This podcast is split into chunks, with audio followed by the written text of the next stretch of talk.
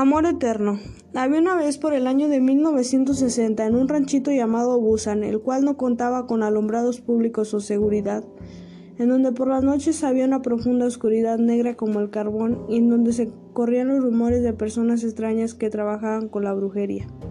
Existió una linda pareja de 20 años aproximadamente, sus nombres eran Alberto y Andrea, estos dos jóvenes que estaban sumamente enamorados. Andrea, hermosa como una flor y su aroma olor a vainilla. Por otro lado estaba Alberto, un gran hombre fuerte y guapo. La pareja ya estaba planeando unir sus vidas frente a la ley y ante Dios, sin imaginar que personas muy cercanas a ellos querían evitar esto a toda costa. Alberto realmente tenía una baja economía, pero eso no le impedía a Andrea amarlo con todo su corazón y esto no les impedía el poder ser felices. Debido a este gran detalle, la familia de Andrea quería alejarla de su gran amor y quería esposarla a un joven muy rico, pero ella se negaba rotundamente a aceptarlo. Por otro lado, Alberto solo contaba con el apoyo incondicional de su hermana Virginia. Ella tenía una personalidad muy agradable que con solo mirarla transmitía una inmensa paz y tranquilidad.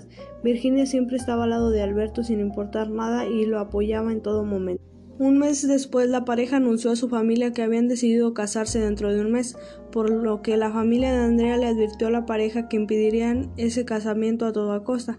Por esta razón la pareja decidió acelerar sus planes y después de dos días ya estaban casados legalmente. Al ya estar casados legalmente Andrea decidió mudarse a su nueva casa con Alberto y su hermana Virginia. Cuando la familia de Andrea se enteró de lo sucedido decidieron recurrir a una bruja la cual se encargaría de hacer unos hechizos para separar a la pareja de cualquier manera. Un día sin explicación alguna aquella señora logró entrar a la casa de Andrea sin que nadie se diera cuenta. Esta persona roció unos polvos en su comida y se marchó. Al paso de los días Andrea comenzó a sentirse mal, tenía fiebre como si estuviera en un horno, sentía un gran dolor en su cuerpo como si hubiese sido azotada y cada día perdía sus fuerzas. Tanto a Virginia como a Alberto se les hacía sumamente extraño ya que Andrea siempre había sido muy bien de salud y no salía mucho de casa. Dato. En Busan lo común era ir con brujos o adivinos para que curaran sus enfermedades y sus males. Alberto decidió llevar cuanto antes a su amada con una señora que usaba la magia blanca. Su nombre era Ramona una señora grande de edad y con mucha experiencia. Ella con solo mirar el semblante pálido de Andrea supo lo que tenía y dijo Tú estás hechizada y tus días están contados. Ramona les explicó todo con calma y les explicó lo que deberían hacer para que Andrea estuviera sana y salva. Para estas instrucciones solo necesitaba de, Alberto. Mientras pasaban los días, Andrea se iba sintiendo cada vez peor, pero con ella estaba Virginia, lo cual la cuidaba y no la abandonaba por nada. Mientras que Virginia cuidaba de Andrea en su casa, Alberto estaba reunido con Ramona en el pequeño panteón de Busan a las 12 a.m., donde a esa hora había un brutal silencio y una oscuridad donde apenas podrían ver. Ramona rápidamente explicó que Andrea tenía un tipo de hechizo muy complicado pero sencillo de romper. Las únicas indicaciones que Alberto debía hacer eran las siguientes. El lunes debería cavar un pozo en el centro del patio de su casa, encender una veladora y enterrarla. Todo esto justo a las 12 a.m.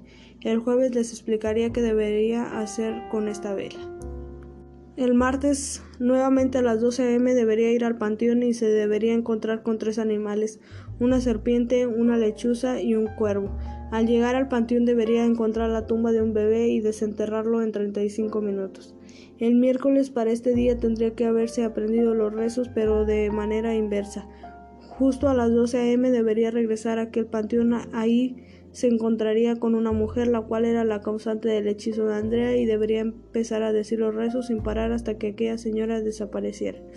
Por último le dijo que lo estaba que lo esperaba el jueves por la mañana para ver sus resultados y explicarle qué pasaría si había cumplido con todo esto. Mientras Alberto seguía al pie de la letra las indicaciones de Ramona, Andrea estaba muy mal y tenía visiones, veía animales hablándole y, y burlándose de su estado. Gracias a Dios Virginia estaba a su lado y lograba calmarla y darle paz. Finalmente llegó el día en que Ramona y Alberto se reunirían para ver sus resultados. Alberto le dijo que todo le había salido tal y como ella lo dijo, pero estaba triste porque a pesar de eso Andrea no mostraba mejoras. Ramona rápidamente se apresuró a decirle la última cosa que debería revisar para que todo eso acabara. Le explicó que a las 12, pero esta vez PM debería regresar al lugar en donde enterró la vela. De esto dependería la vida de su amada. Si al desenterrar la vela estaba, esta estaba encendida, significaría que Andrea viviría muchos muchos años y se recuperaría en próximos días, pero si la vela estaba apagada a las 12 a.m., Andrea moriría. Y eran las 10 a.m., solo faltaban dos horas para hacer lo que Ramona le dijo que hiciera al desenterrar la vela. Alberto estaba muy sorprendido que no podía con la emoción. Corría rápidamente a la habitación de Andrea, lo, la cargó y le dio un beso lleno de alegría. Después les explicó con detalles cada cosa. Tanto la pareja como Virginia estaban sumamente felices de aquella noticia. Pasaron los días y Andrea estaba mucho mejor. Un día recibieron una visita, eran los padres de Andrea, la pareja quedó sorprendida, jamás imaginarían que los visitarían. Rápidamente los padres de Andrea se apresuraron a disculparse suplicando su perdón.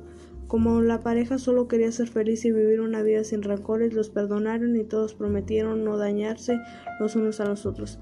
Así pasaron los años y ellos continuaron juntos, muy felices al lado de su familia, pero sobre todo al lado de la persona que los apoyó y que jamás los abandonó, Virginia. faith